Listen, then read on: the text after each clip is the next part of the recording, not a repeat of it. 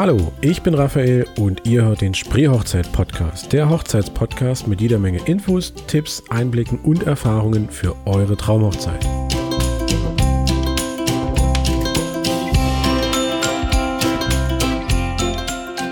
Moin ihr Lieben und willkommen zur Folge 17. Ähm, diesmal wieder eine kurze Solo-Folge. Nächste Woche, ähm, beziehungsweise zur nächsten Folge geht es dann wieder mit Julia weiter. Ich habe wieder fünf Tipps zusammengetragen ähm, und diese in eine Folge gepackt oder möchte diese in eine Folge packen. Und ähm, da legen wir einfach mal los. Punkt eins ist der Buffet-Song. Ähm, diesen Hinweis oder diesen Tipp habe ich von meiner lieben Kollegin Mary bekommen.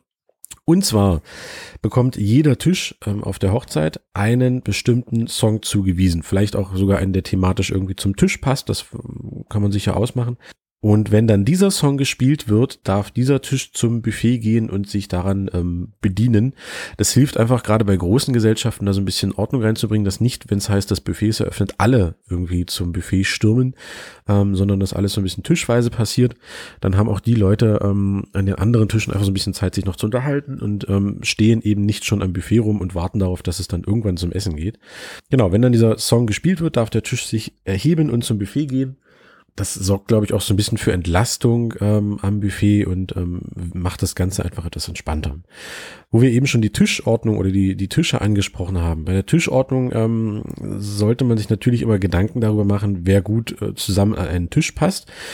Und ähm, was auch immer ganz hilfreich ist, um die Hochzeitsgesellschaft so ein bisschen aufzulockern, ist einfach auch mal ähm, Bekannte neben Unbekannte zu setzen. Also dass man den Tisch einfach, keine Ahnung, mit einer, äh, mit der Hälfte der Leute ähm, bestückt, die sich eben kennen und dann nochmal eine andere Hälfte, die eben diese äh, erste Hälfte nicht kennen. Dann kommt man automatisch auch so ein bisschen ins Gespräch und das äh, sorgt eben dafür, dass nicht so zwangsläufig diese Grüppchenbildung auf Hochzeiten entsteht. Ähm, man kann ja diese ja, diese, diese Tische oder diese Tischordnung auch nach Gemeinsamkeiten zum Beispiel ähm, sortieren. Ich hatte das auch auf einer Hochzeit, da gab es dann einen Tisch mit Leuten, die, keine Ahnung, sich für Fußball interessiert haben oder einen Tisch mit Leuten, die eben in Amerika waren. Also dass man einfach das aufgrund dieser Gemeinsamkeiten ähm, oder dieser Tischordnung aufgrund der Gemeinsamkeiten aufbaut, was eben, wie gesagt, hilft, ähm, Grüppchen zu unterbinden und ähm, ähm, sich die Hochzeitsgesellschaft einfach so ein bisschen, so ein bisschen besser durchmischt. Eine Empfehlung, die ich euch unbedingt mit auf den Weg geben möchte, bitte versucht, keine Single-Tische irgendwie hinzustellen, weil das ist immer so eine, so eine reine Stigmatisierung. Das ist immer so, weiß nicht, das wirkt immer so ausgrenzend oder wie auf dem Präsentierteller. Ah ja, guck mal hier drüben, der Single-Tisch mit den Leuten, die keinen abgekriegt haben. Das ist immer nicht so angenehm für die Leute, die dann an diesem Single-Tisch sitzen müssen. So, Punkt drei, den ich mir aufgeschrieben habe, ist der Ablaufplan. Ist ja an sich eigentlich, glaube ich, ähm, recht logisch, aber trotzdem erwähne ich es einfach nochmal.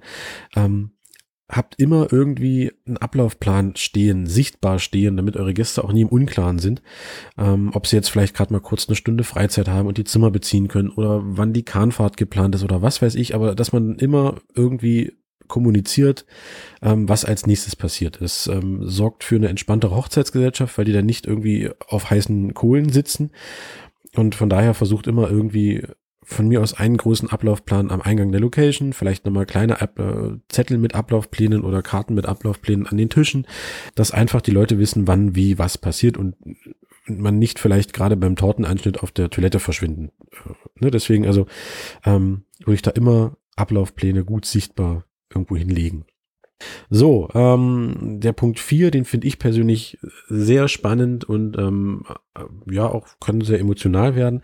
Und zwar Blumenkinder-Alternativen. Wer vielleicht schon die ein oder andere Hochzeit besucht hat, kennt das eventuell, ähm, dass die Blumenkinder meist irgendwo zwischen drei und fünf Jahren sind, nicht so richtig Bock drauf haben, die Blumen entweder gar nicht streuen oder den Korb mit einmal leeren oder nur sehr widerwillig streuen oder ähm, nur unter Geschrei streuen, das kann alles passieren. Oder was ich auch schon erlebt habe, ist, Blumen ähm, gestreut, ein Kind dahinter versucht, die Blumen wieder aufzusammeln, das dritte Kind ähm, weint, weil es keinen Bock hat das muss man zum einen nicht unbedingt dem Brautpaar immer antun, aber vor allem halt auch nicht den Kindern antun. Wenn die keinen Bock darauf haben, dann muss man sie nicht dazu zwingen. Da gibt's nämlich, ähm, habe ich von der Frau Herz ähm, gelesen, gehört, ganz coole Alternativen. Zum Beispiel, warum nicht die Großeltern oder die Eltern oder Geschwister oder Patentante, Patenonkel, wie auch immer. Also, dass man einfach ähm, Blumenkinder in Anführungsstrichen hat, ähm, ja, einfach vielleicht auch mit Erfahrung. Das ist doch schön, wenn zum Beispiel ähm, die Großeltern einen als Blumenkinder entweder zum Altar hinführen oder dann eben ähm, nach der Trauung herausführen. Ähm, mit ihrer Lebenserfahrung, mit ihrer ähm, Erfahrung als Ehepaar. Also ich finde, das ist eine schöne Geste und es ist einfach auch eine schöne, ein schöner Hintergrund. Ja. So. Ähm, der letzte Punkt, den ich mir noch aufgeschrieben habe, ist, macht mehr aus euren Bildern. Ich erlebe das so oft, dass ich Brautpaare immer noch schubsen muss, äh, dass sie sich doch endlich ihre Bilder aussuchen sollen, die sie noch gedruckt bekommen. Ähm, ich habe immer so ein bisschen Angst davor, dass Hochzeitsbilder auf Festplatten, Handys, Speichermedien etc. irgendwie versauern das, dafür sind sie einfach zu schade. Dafür ist der Tag zu wichtig und dafür ist der Tag zu bedeutungsvoll, als dass man die Bilder davon beziehungsweise die Erinnerungen davon ähm, einfach irgendwo auf Festplatten versauern lässt. Ja, ähm, und es gibt so viele schöne Möglichkeiten. Das fängt ja gerade mal beim Bildausdrucken an. Dann gibt's ja noch ähm, diverseste Varianten ähm, von schönen, edlen Fotobüchern oder ähm, auf Leinwand oder Acryl oder Alu oder was weiß ich, was man nicht alles bedrucken kann. Mittlerweile kann man ja sogar Holz bedrucken.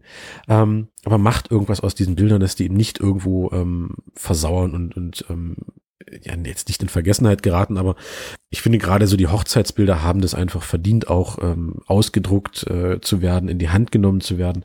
Fragt da am besten mal euren Fotografen, ähm, was es da alles so für Möglichkeiten gibt. Lasst euch da mal ähm, einige Sachen ähm, im günstigsten Falle auch zeigen. Und wie gesagt, macht da einfach mehr draus. Ja, das war's schon wieder für heute. Kurz und knackig ähm, mit fünf Tipps. Nächste Woche geht's wieder weiter mit Julia. Und da haben wir dann auch wieder ähm, ein paar ganz spannende Themen aufgegriffen. Lasst euch überraschen. Tschüss.